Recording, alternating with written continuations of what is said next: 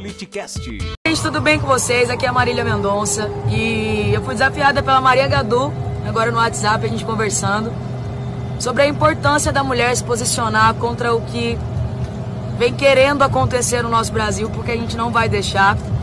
E eu queria dizer primeiramente que a gente não precisa desse retrocesso.